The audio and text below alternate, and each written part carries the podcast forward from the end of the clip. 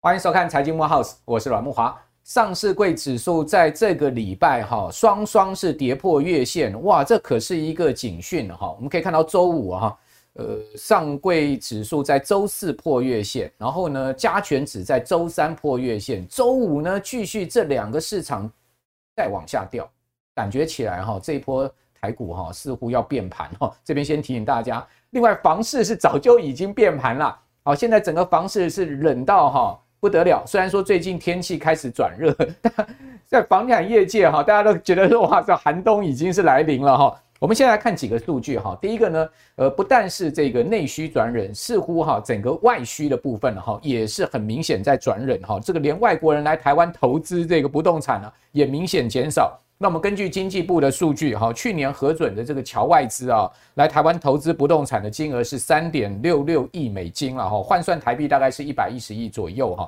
这个是比二零二一年呢的六点五三亿是少掉很多哦，减少的幅度大概是百分之四十四左右哈。不过呢，这个投资金额还是高过二零一九年新冠疫情发生之前了哈。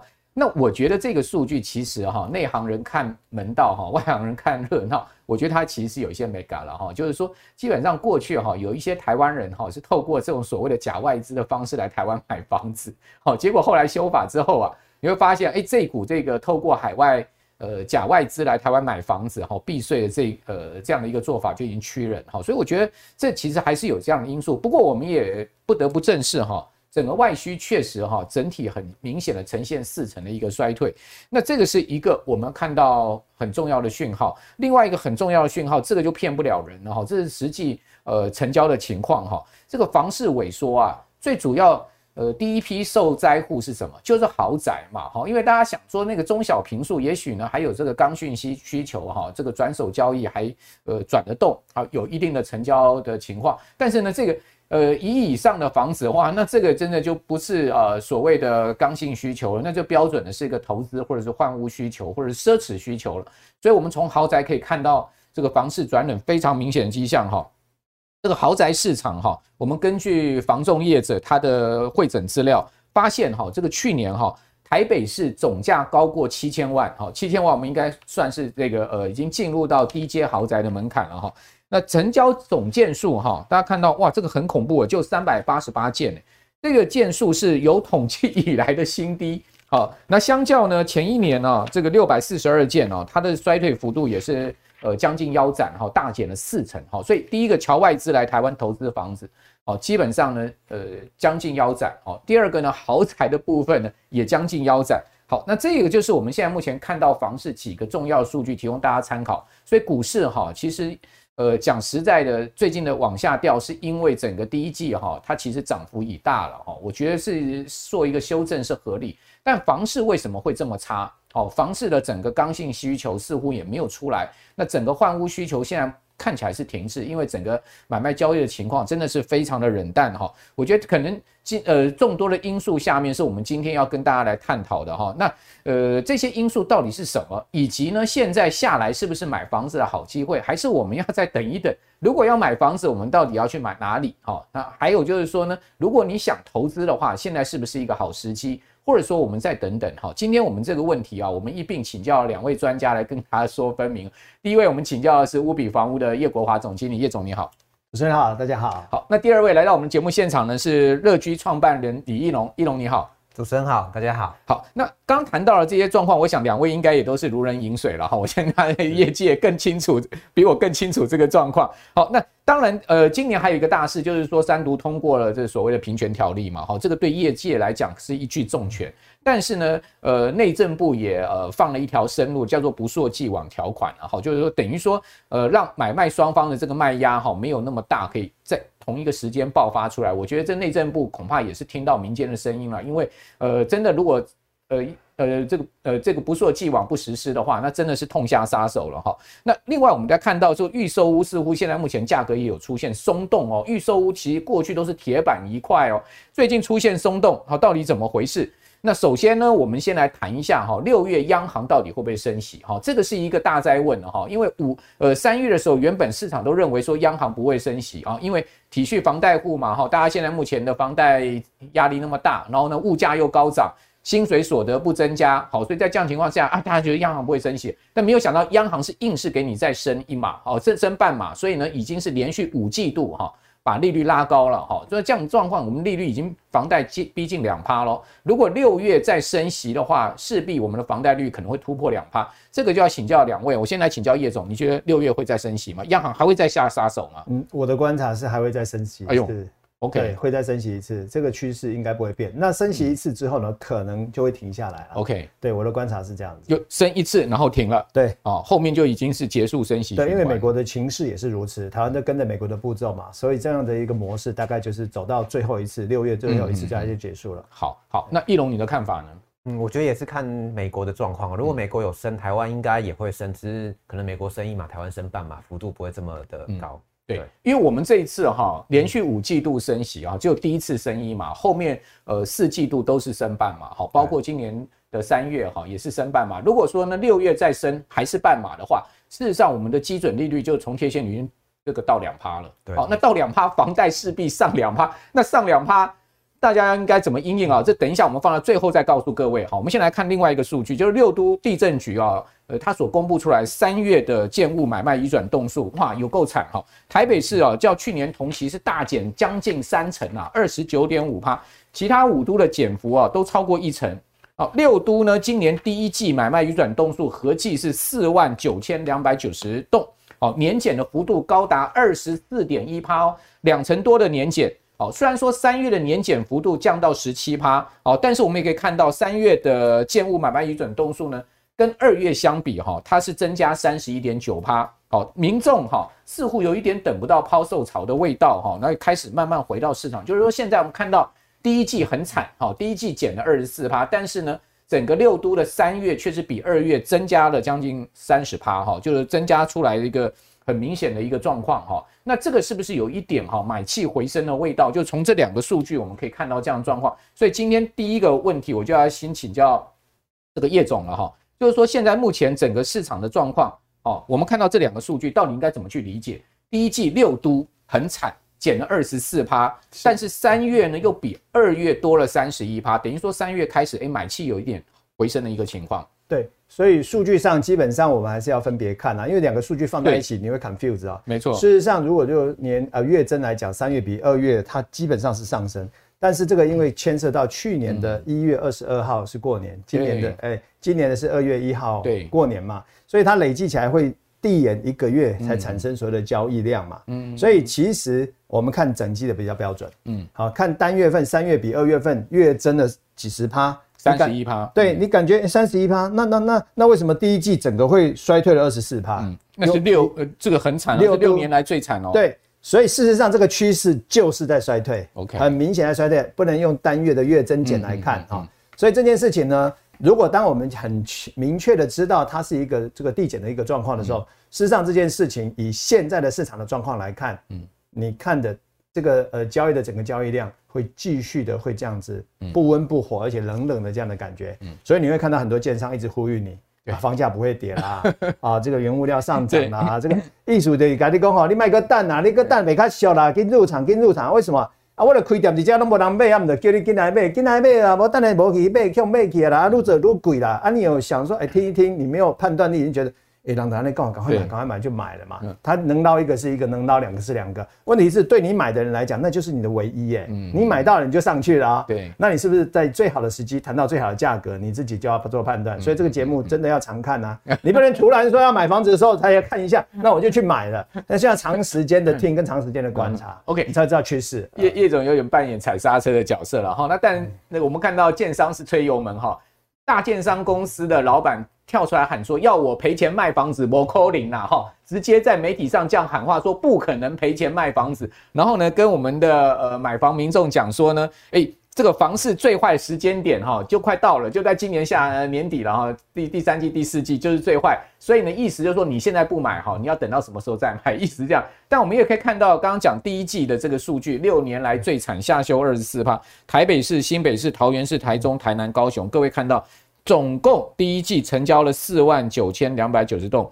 幅度呢衰退二十四趴。好，你可以看到各地方的减幅哈，台北市二十七趴，新北二十四趴，桃园二十七趴。台中二十一趴，台南十九趴，高雄二十趴，哇，这个以台北市哈跟这个桃园市减的是最厉害哈。那另外呢，单月好，虽然较二月是月增三十一趴，但是还是年减十七趴哦。各位还是要看清楚，它还是跟去年同期比还是减了十七趴。那各地方减的呢，最明显是台北市大减二十九趴，单月还大减二十九趴，年比还大减二十九趴。好，这个地方我就要呃请教易农了哈，就是说刚才呃。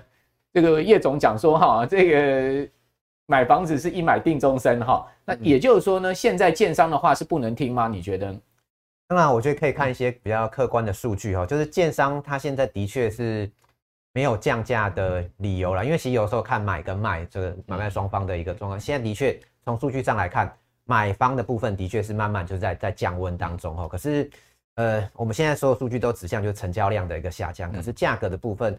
这样的部分没有很明显的原因哈，我们这边有统计一个数字，当然这个我们是针对上市柜建商哈，上市柜建商，上市柜建商他们有一个那那个项目叫做存货，对，存货里面它有分成三种哈，一个叫土地，一个叫在建的土地，在建土地就是我我现在正在盖的房子房屋，然后第三个叫做在售的房房地，在售房地就是说我盖完了，然后我还才在卖，那个其实比较某种意义上就是说我现在在成屋在销售的一个状况哈，那我们从这个。历史哈，从二零一八年哈一路就是我们统计到二零二二年哈，这个是上市柜建商的财报。OK，那所谓的这个在售的房地哦，它的比例哈，它从二十八趴一路下降到十三趴，所以它的滞销率是在下降哎。对，也就是说，其实这几年哈，就是可能是预售案卖的相当好的缘故，预售案卖的相当好的缘故，所以它累积的这个上面的手上的这个余屋或者成屋的量。相对来讲是比较，就是在整整体的市场上来看是偏低的。也就是说，真正如果说你这个买气是下降，然后它突然还有累积，那可能有问题，可能出现在两三年后。但是目前你说建商要实际降价，嗯，我觉得几率不高了，因为毕竟你两三年之后的这个状况，谁都谁都不晓得。也就是说，现在目前的库存量不高，所以它现在目前降价压力。对，它就前几年赚太多，那现在加上现在你的手上的这个已经是成屋了，要付利息了，要要缴这些。案案量不多，所以它的降价压力会比较低。大部分你现在看到还是预售为主，预售没有卖掉，我我盖好之后再卖也是一样的。那问题是，现在准备要推出的，好，或者是说呢，现在目前正在建的案量也很大啊。那那后面不是会整个呃库存就爆发出来了吗？我我马上或者说退订的问题又出来了。对，我马上浮浮现出一些我们的一个景象。各位去过海边吧？哎呦，海边嘛，对不对？对。海边如果现在是退潮，请问有没有浪打到岸上来？退潮当然是浪往后面退啊，但是还是有浪会上来啊，浪花脚而已。对对，还是会上来，也就是说前面进来的浪退回去，可是后面浪还是挤上来。对，可是整体的趋势叫退潮。哦，对不对？它还是会有挤压出水花嘛。嗯，所以我们在看到底它现在目前是涨潮还是退潮嘛？嗯，那你先看清楚这件事情。嗯，那不管涨潮或退潮，它依然是会有浪花嘛。嗯，就是你讲你的，我讲我的，大家冲突嘛，一定有的。不过你趋势是什么？你先看清楚。那我觉得这件事情，我其实因为我市场在市场上太久了，我告诉你，即便我这样讲哈，你还是挡不住那种真实的买方，因为他就是有购买房屋的必要性，他是没有问题，他一定会进场。你只是听我讲之后，你懂得怎么去杀价而已啦。就说你不要被建商的话术带走，你就忘记杀价这件事情，因为趋势是那样嘛。他既然卖给你，那你又想买，你为什么不趁？了解这个市场，然后去跟建商好好谈一个对你比较有利的价格。我的意思是这样子哦，为什么？因为你想买，我挡不住啊，因为你有你的需求嘛。没错，你有各种需求，不管换屋啦、结婚啊，或者是调职啊，各种需求，或者老爸给你五百万，你不给他背，我都不爱护你啊。你当然很有很多的可能，就是说有很多的因素是让你现在这个时候必须要买。但问题是你怎么去谈嘛？那我意思就是让你看清楚，现在整个大趋势是退潮还是涨潮？如果两年前我们来谈，我告诉你现在涨潮，你不买就越来越贵。水位越来越高，你就是赶快看，赶快买，就不用再考虑了。但是现在呢是在退潮，可是呢还是有浪会往前推啊，那你还是有退下去的浪啊，还是会有火花，看起来都好像一样。问题是它就是退潮嘛，所以你懂得这个趋势之后，你去现场看嘛，哎，我想买啊，那你价钱开实在一点吧。啊，他讲一堆属于他卖方的话嘛，对不对？啊，这个什么原物料上涨，这个什么叭叭叭。好，谢谢。那那那，那你对对对，你有 你你觉得可以，你再跟我联络。你这个态势出来以后，他就打电话啊，拜托啦，那你出个价啦。你看，你要坐在那边跟他谈，你绝对占不到便宜。但是你退场退出去以后，他来找你的时候，他就会给你比较好的 favor。为什么？现场那么多人，他怎么可能降价给你嘛？所以那不是一个谈价钱的地方，这样理解的那个意思哈。好，这个。买预售屋不要在现场谈价钱哈，叶总今天又教大家一招。好，这个也就是说，现在目前呢，呃，套句叶总刚刚讲的，就是说现在目前是一个买方市场了哈，呃，而不是卖方市场哈。两年前是卖方市场，建商气势很很强了哈。你到这个代销中心去哈，基本上哇，那个酷势哈，人家压倒你。现在你的酷势要比那个代销中心里面的销售人员强了，你不要在那边落落机哈，那又被人家这个压着这个打了哈。所以呢，这个市场环境在改变。但我们另外讲说，另外还一个市场环境在改变，还记得吗？这个两年前、一年半前哈，炒的这个是沸沸扬扬的这个呃台积电要到高雄去投资这个呃两座晶圆厂哈，那时候喊出哈一座二八奈米，一座七奈米，哇，高雄人超兴奋，连七奈米都要来我们高雄楠梓了哈，要把那个过去中油那块啊这个污染的地要把它清干净，哇，这个南子地区的房价是超级暴涨哈。但是呢，最近纷纷传出七奈米不去了啊，要改变制程了啊，这个二八奈米了。二八奈米说呢，机台不定了，哇，这个高雄人快昏了。据说啊，那一带现在目前炒上去的房子呢，房价都开始在回落。另外呢，退订潮也出来了，建商现在很头痛。可是呢，哎，这个礼拜台积电举行法说会哈，似乎呢又有一线希望出来，因为呢。台积电的总裁魏哲家呢就透露出来说：“哎，我们不是不去了哈，大家不要这个乱传了哈，我们是要去，但是呢，我们是要把过去所谓二八纳米成熟制程改成高阶制程。那什么叫高阶制程呢？依照台积电定义，七纳米以下高阶制程，也就是不是五纳米就是三纳米，或者说更以后更先进的两纳米、一纳米。好，那到底是几纳米？哈，这个魏总裁没说清楚哈，我觉得他留一手，好，他也没告诉你他们什么时候要去。”哦，过去呢都讲说很快就要开始量产了，等等等等，现在开始这个呃这个语语带保留了。但是我们可以看到这一年半来哈，你知道男子那边的房价有多夸张吗？涨了四成，百分之四十这样涨上去哈。男子那个地方平均的哦，我们根据房仲业的资料涨了四成，这个涨到底有没有道理哈？我今天要想一下，就是说。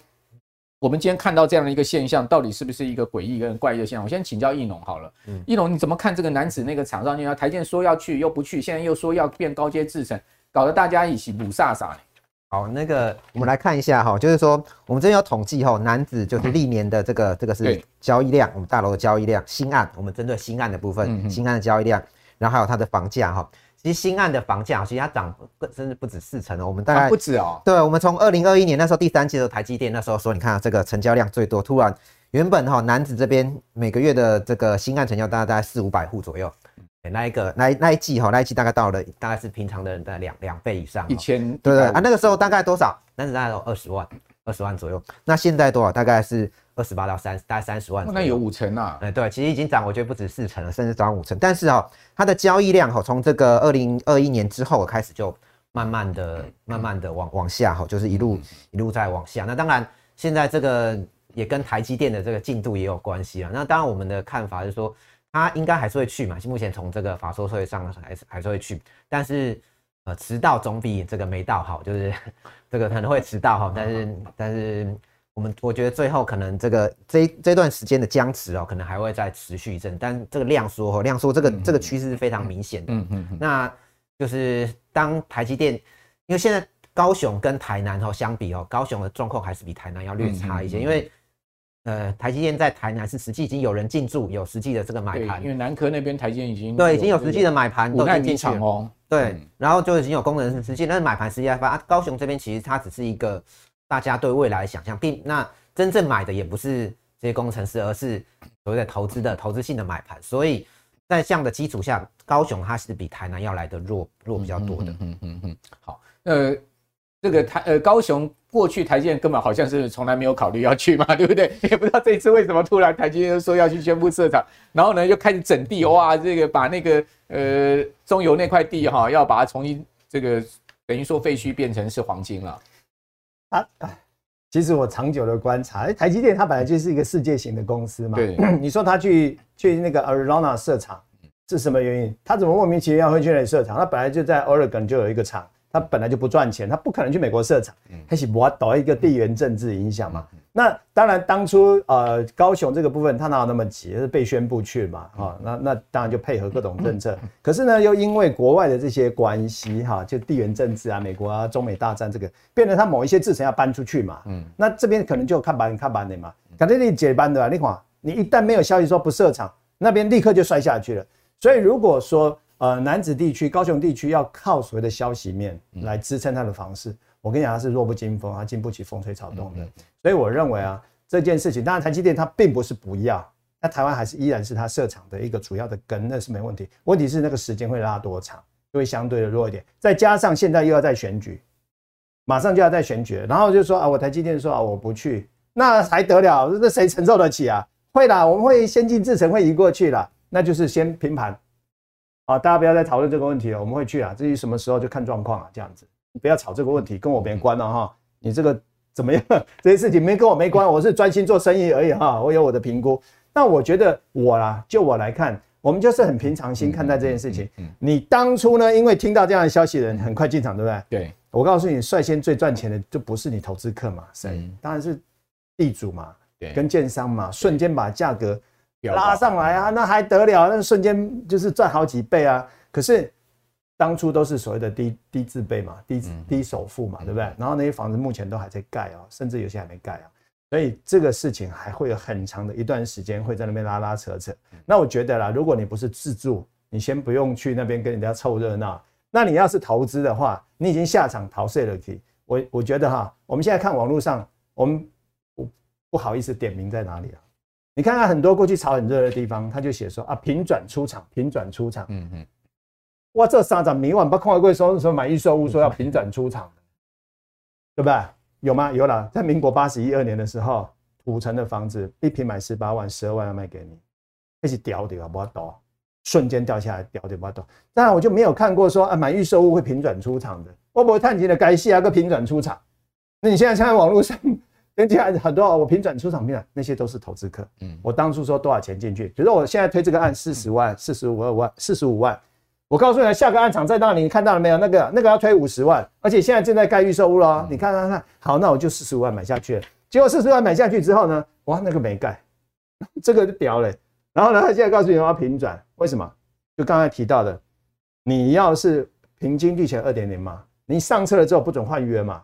那这一群小白很多上去了，上去之后呢，忽然间告诉你说，哦，那个先前买的人可以换约，结果当初主政的这个人。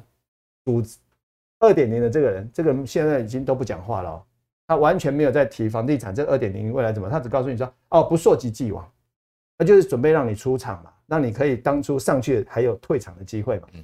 问题是，我们易董没那么笨啊，他要去买那个预售屋，嗯，你要退还给建商，然后建商如果没卖掉，然后你又没有办法，你又找不到买方，你最后一定是丢给。建商，你要赔十五趴哎，对，就给他赔，没有，他拿着赔十五趴，我才缴五趴不到哎、欸，嗯哼，低自付低首付哎、欸，只有五趴哎，嗯，硬签开五趴就给他了、欸，工程零付款哎、欸，嗯，要交的时候再去补那二十趴十五趴哎，对啊，那我五趴那跌都不止跌了五趴啦，跌了二十趴啦，那我就准备丢给建商啦，那易农就说，你丢你没有人跟你买，你就会丢给建商，建商最后一定要更便宜才买，我才不要现在去接场。所以不要进场去接这个烫手山芋啊！所以这些不溯及既往准备要出场这些投资客，基本上我认为是出不去的，最后会丢给建商，建商最后就要来总结这件事情。所以他现在告诉你说会涨会涨，原物料大涨，赶快进场，赶快进场。其实都在面对这些事情。我这样讲话其实会得罪很多人，可是我就是反正我就讲实话嘛。嗯，你这没有什么对跟错。对，对，最终呢，你如果喜欢那个案子，它便宜的啊。格局各方面也都符合你，你就可以进场。你只要大胆议价就好了，他就愿意卖给你，你就跟他买。但是你千万不要忘记，现在是千载难逢等出来的买方市场机会，这一点对买方非常有利。可是如果你不擅长，你不观察出这件事情，而没有利用这样的趋势去议价，这个不是你多会议价的问题，这是局势是这样对你有利，那你要善用它，这样你才不会多花那些冤枉钱。不过券商应该也不可能说，呃，这个就平白让。平白无故让这些违约的人哈就这样走掉嘛？他多少他也是要收违约金嘛？不，我已经付给你五趴了，对啊，他就把这全部给你没收而已啊，我就给你没收而已啊，就赔五趴就对了。对对对对对，就认赔出场。好。那但建商就看能不能撑过嘛哈，如果建商呃投过身就过的话，他撑过这一波这个房市低迷，他收回了这些房子，他未来终究他还是卖得出去，只不过就是说呃你作为这个买房的人哈，你就要看清这个趋势，刚刚叶总所讲的哈很实际。另外呢，房市这个寒流哈，我这个预售市场是现在大家最关注的地方哈，这个房价真的有松动的迹象。我们提出几个数据让各位参考，第一个呢，全台七都已经有三都哈，叫去年第四季。好，这个呃出现了这个预售屋，我讲的是预售屋已经在下跌了哈。那其余四其余四都呢，虽然说是铁板一块，但是呢涨幅看起来也是强弩之末哦。另外，我们根据呃五九一建案的统计哦，全呃这个今年第一季全台湾新建平均的这个建案的这个价格哈，跌最多的前十五大行政区哈，上榜的以北台湾居多哈，北台湾居多哦，包括双北、桃园、新竹好，其中呢。这个呃台北士林区跌了十四点零五趴，哎，你说士林到底有什么这个所谓的新建案呢？哈，士林有什么的呃这个呃大量的推案哈，就是重划区啊，大家知道吗？哦，整个十五都呃十五区哈，它的跌幅平均在五点八趴到十四点五呃呃十四趴左右了哈。那面对市场这个情况，现在目前呃整个状况，这个呃新建案的部分哈，在预售屋的部分，我们这边请教易农啊，呃这个数据到底可不可靠？我觉得统计上哦，可能它还是有些误差。你说跌十四趴，四四零跌十四趴，其实蛮蛮多的。从你从一百万跌到八十六万，大概大概你可以想，大一平跌十几万。我觉得可能有的时候是灰暗的区域哈，因为可能之前是、嗯、目前四零哈，大概。最大的推案量就是北投士林北投科技园区，对啊，那个地方哇，那个开始豪宅要开始，对对对，没有错。那它那那个地方哦，大概占了台北呃台北市哦，大概三分之一的推案量，就是大概台北市三分之一的推案都在那边，各大建商云集在那边，没错。但是哈，它的这个案子哦，因为那边有的是这个是呃厂办，还有是厂办，有的是住宅，然后另外士林北投科技园，它其实不是一半，它以这个承德路它有东边跟西边，到底你成交的是哪一个户别哈？如果你直接统计的话，它感觉诶。不同的案子，然后可能是住宅承办，它会有这样子的落差。我觉得比较是偏向这样。那另外哈，就是预售物的这个开价的下跌，它比较偏向是原本，比如说区域行情是五十万，那它一开始要卖六十万，那它现在降到，哎，我跟区域行情差不多，那卖个五十万。那感觉哈，感觉就就是有一些这样子的一个声声音会传出来。嗯嗯，对，好。那你你觉得呢？现在目前是买预售屋的好时间吗？刚刚叶总讲说，如果要买的话，还是要这个讨价还价，而且你要知道现在目前的趋势是什么，对，对不对？对，我们这边要整整理一个哈，就是说，呃，我们有把现在哈，就市场上所有统计，就是。新城呃预售屋加新城所新建案的代销在卖的户数，把它统计出来哈。从这个户数来。对对对，我们有一个二对二零二三年，现在在市场上，像比如说第一名的是淡水区哦，它现在在市场的新案量还有一万呃一万多户在卖哈。那当然哈，我们会统对对照一下去年二零二二年它的去化，比如说以淡水去年去化的这个卖掉大概两千七百多户，也就是说，呃大概以如果说我们以去年的一样这个卖的。的速度来看，今年它可能还会有八千多户是卖不完的。那我们就做了一个统计哈。那前几名呢，分别是淡水，淡水这个新市镇嘛。然后三重的话，可能因为先社工那个地方的案案量比较多。那台中的北屯，中立的话是青浦，青浦就刚刚木华哥有说到都是从化区哈。然后再来是板桥的话，江子翠从化区。桃园的话，桃园从化区也很多啊，什么金国从化区啊，中路从化区等等。然后龟山 A 七、新屯、新庄，大概这几个。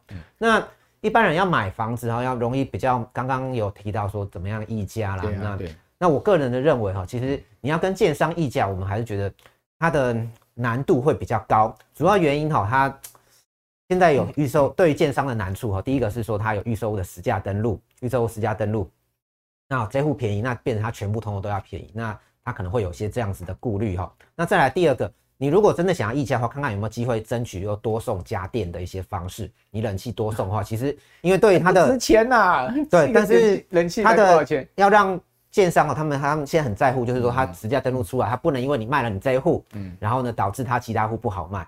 那再来第三个哈，就是说，我觉得刚刚有提到，就是说很多想要平转出来的哈，因为其实有时候议价，议价不见得是你的你的议价能力多高超，而是对方到底想多想卖哈。那目前我自己是觉得。啊，这种之前上车的投资客，他想卖的程度会高于建商，所以有没有办法从之前卖出去的建案，那他们愿意平转或者说赔一点出来的？嗯，那这个你从那个地方哦，就这些这个几个区域，这些都是算是卖压比较大。你讲一个关键，那那这个平转或者是说呢，这个投资客丢出来的这种案子要去哪里找？呃，你从你从很多的这个网络平台，包括乐居啊、五九一啊，你可以去看看这个从这预售案下面看看他们到底要卖多少钱，那每一个都去问问看嘛。我觉得大家还是要做足功课哈，因为例如说丢出来案子那么多，有丢出来个五十户、一百户，你都去问问看哪些愿意愿意便宜一点卖嘛？那那这样会就会有容易有机会，因为你这样真的要跟建商去议价，难度我觉得会比较高了。真的吗？建商价格真的砍不动吗？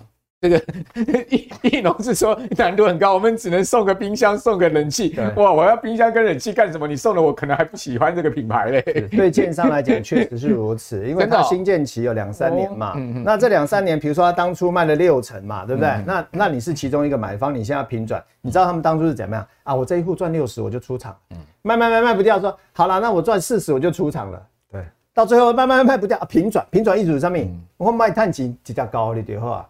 那你就会评估啊，你当初去买一瓶四十六万，我现在要不要接四十六万？你去现场看嘛，现场看都说，哎、欸，现在还有多少在卖？建商如果一直催着你赶快买，就表示它量还很多嘛。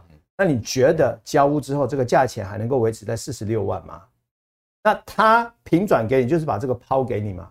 可是你你接到了之后，你马上面对它可能下修，也许五趴到十趴的这个预售价格是要下修，也就是说建商到时候交屋之后，就刚才讲的。啊，我送你五趴的家电，或送你五趴的什么？你知道他们还有很多手法吗？啊，我这给小麦好厉害，但是我掐位哈，胜利他管的你了解不？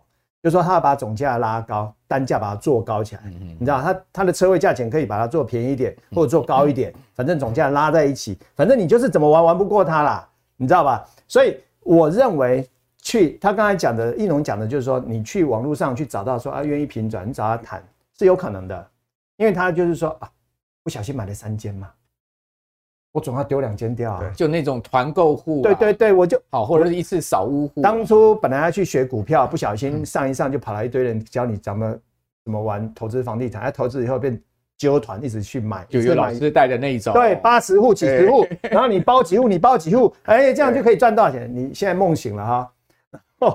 我有手上的三间套牢了。怎么办呢？那先出一间嘛，平转嘛，要不然少赔一点嘛。那如果他多一点，愿意赔多一点，你跟他谈，你当然有可能谈到比较便宜的价格，这个都是有机会的。所以我意思是说，你不要离开市场，你还是要去看，你要去评估，也许你就会碰到那一个真的想赔钱，然后想给你好的价钱的，你真的有可能哎。但是你如果坐在家里用等的，你以为兔子会撞到树，而不柯林会逮起啦，那你至少要种种一整排树啊，你不能种一棵，等着树来撞，等着兔子去撞。不可能的，你要拦兔子，你就种个一百颗，你就知道兔子来就一定会撞到。所以意思是说，你还是要经过来啦。OK，你要经过来可以看嘛，多看几个案子，你就会碰到那种有可能急售的这个投资当初的投资卖方。好，如果你只是买一间的哈，或者是说呢，你真的很 care 你买的房子贵还便宜的人，如果你真的很有钱，你不 care 那也没关系哈。你如果真的很 care 你要买到便宜的房子，真的多做功课哈。呃，各大网站上面大家都去搜寻，然后呢，多打电话多问，然后多比较哈，最后再做决定。我想，就是可以买到这种所谓平转，或者说呢，今年急售哈，这个呃预售屋买了很多间啊，准备要抛一点的这种投资客的单啊，我觉得今年从现在开始一直到年底哈，这种机会蛮多的哦，蛮多的，因为现在看起来真的是呃市场上是有压力的哈，利率升到两趴哦，那大家现在目前想到说，未来我交屋之后。我第一个要拿一大笔钱出来，后来我贷款到底能不能还得了？这也是一个问题哈。当初的投资客他们都没有来想要真正交屋的，然后都要想到交屋前之之前就呃赚赚一票就要出场。现在目前看起来整个市况不好，建商都卖不动了。哎，那我这个后面我还能再赚一票出场吗？这个疑虑就生出来。所以在这样的状况下，刚刚两位都谈到了一些眉角，让大家参考。我觉得这个也是我们今天这一集教大家的一个重点。那我们刚刚前面呃第一个问题就请教两位说。到底六呃六月还会升息？两位都投赞成票嘛，对不对？好，但两位的看法也一致，认为说六月就是最后一次升息。但是呢，因为我们的重贴现率已经一点八七五了嘛，那六月再升这个半码，就是升零点一二五的话，我们的重贴现率就正式来到两趴。如果说重贴现率来到两趴，你的房贷利率不会是只有两趴哦，各位想清楚啊，你房贷利率就是直接飙上两趴哈。那在这样状况之下，央行哈这个礼拜五公布了这个三月五大银行。什么叫五大银行？就是台湾银行、土银，好，还有合库，还有华南银行跟第一银行，这叫我们一般讲这个房贷五五大银行哈。它新乘坐的这个放款利率受到三月升息效应影响发酵。那银行的主管是说，哦，这三月各项利率都在走高哈。然后呢，其中大家最关心的房贷利率哈，预料会正式突破两趴，将会是继二零零九年二月以来的十四年新高。也就是说，过去十四年大家买房没看过两趴的利率就对了，因为过去十四年大家买房的利率在一趴啦，哦，一趴多一点，然后甚至最低的时候掉过一点二左右了哈。大家的买房都觉得说，哎，还利息哈挺轻松的，现在不一样哦，来到两趴。那这一次啊，前一次的房贷利率在两趴以上呢，哦，当时是二零零九年一月到过二点零四一，那近期的利率水准已经逐步回到二零零九年金融海啸那时候的情况。另外，我们来看到这个五大这个银行它的购物贷款利率啊，现在平均是一点九八趴，已经创二零一五年七月以来哈超过七年半来的新高。这边我就要请教叶总了，在这个利率升高下面买房的眉角是什么呢？大家。对于这个高利率的心态，我们要维持多久？还是说明年央行就会开始降息了？所以这个问题也不足惧了。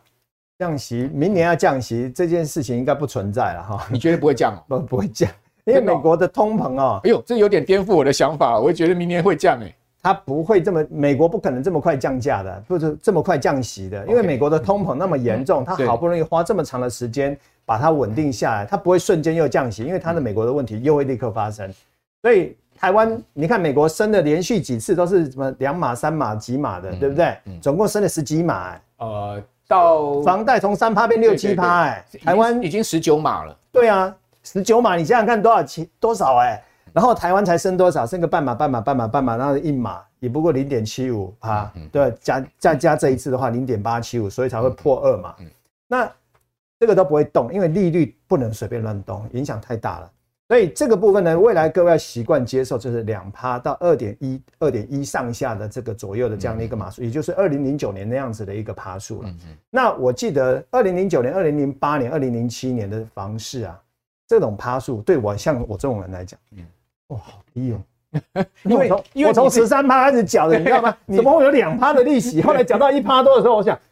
那么房子闭着眼睛都要买，那个根本没有利息，因为房价哈，你知道我们的经济成长率每年都是两趴三趴，对不对？通膨率是多少？你你不买房子你是笨蛋，你把钱存在银行，然后然后不去贷款买房子，因为你资产一直在增值，你的现金放在银行是没有增值的。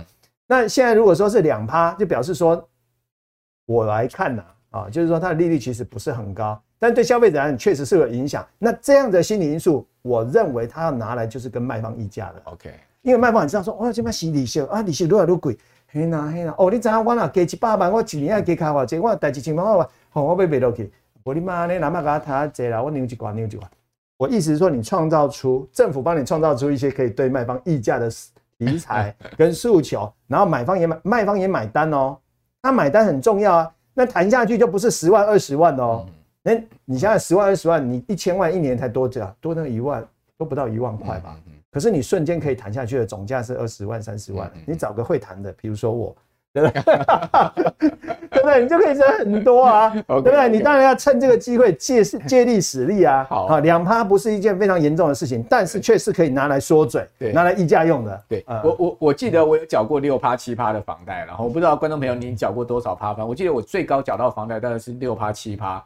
哦，后来就一路降到两趴，也的确，因为我们缴过六趴、七趴房贷，我们觉得两趴不高。但是呢，过去十四年哈，进场的呃投资人哈，或者说呢新买的房子的人，没有缴过这么高利息，因为我们讲说它利率已经回到两千零九年当时的一个高点了嘛。哦，所以这就不一样的环境，就是说你的年纪跟你的经经验不同，那这个地方就要请教年轻人了哈，就是说，呃，我我相信呃。易农，你进到房产大概两趴利率也算是高了，对不对？哎，对我自己买房子大概都一一点多趴。对呀，你看，就是缴房贷的利息。假贺最听课，你看，这这这十四年才刚进场的建商哈，或者说代销业者也很多了，他们也没看过两趴的利息了。对，那刚刚叶总讲说，呃，两趴利率可能会停留一段时间，大家心心里面有这个两趴利率起跳的这种房贷利率的这种准备啊，不要认为说很快又会降回一趴。你的看法呢？呃，我觉得哈，就是的确，它可能会停留一阵子啦，停留一阵，但是我觉得在拉长期的，它不会一直停留在两趴这么这么长时间。那它可能之后还会再降。那我觉得这个其实心理因素的影响，我觉得甚至会大比较大于实质，就是我觉得对未来这个比较悲观的一个状态，这是比较严重。但我觉得可以提醒大家，就是更重要的一件事情是房贷的成数，就真正会影响买气的这个高跟低哈，其实跟成数。今天我是贷八成，如果今天央行说我可以贷九成，哎，那这时候买买气其实就算是两趴还是一点九趴，它的影响就相对比较比较低了。所以我觉得观察这个央行对这个乘数的一个掌控，我觉得现在目前乘数大概是多少？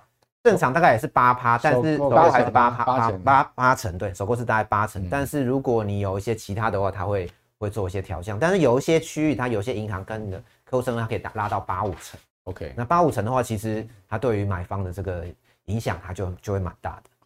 那利率如果一直停留在两两趴，大家有一个试算呢，就我们过去的利率是一趴多啊，我们就大致上说讲增加一个百分点的利息好了，一千万的贷款啊。一个百分点哦，就一年你会增加十万的这个利息的支出。如果你是借二十年房贷的话，你总共就会增加两百万的利息支出啊。这个等于你的房价变成一千两百万哦。这个简单试算提供大家参考，但我也不觉得一直会停留在两趴了哈，除非后面全世界通膨持续大爆发哈，爆发到所谓恶性通膨，大家受不了，那才有可能哈，这个利率会一直停在两趴。后面如果说整个通膨这个很明显的降回。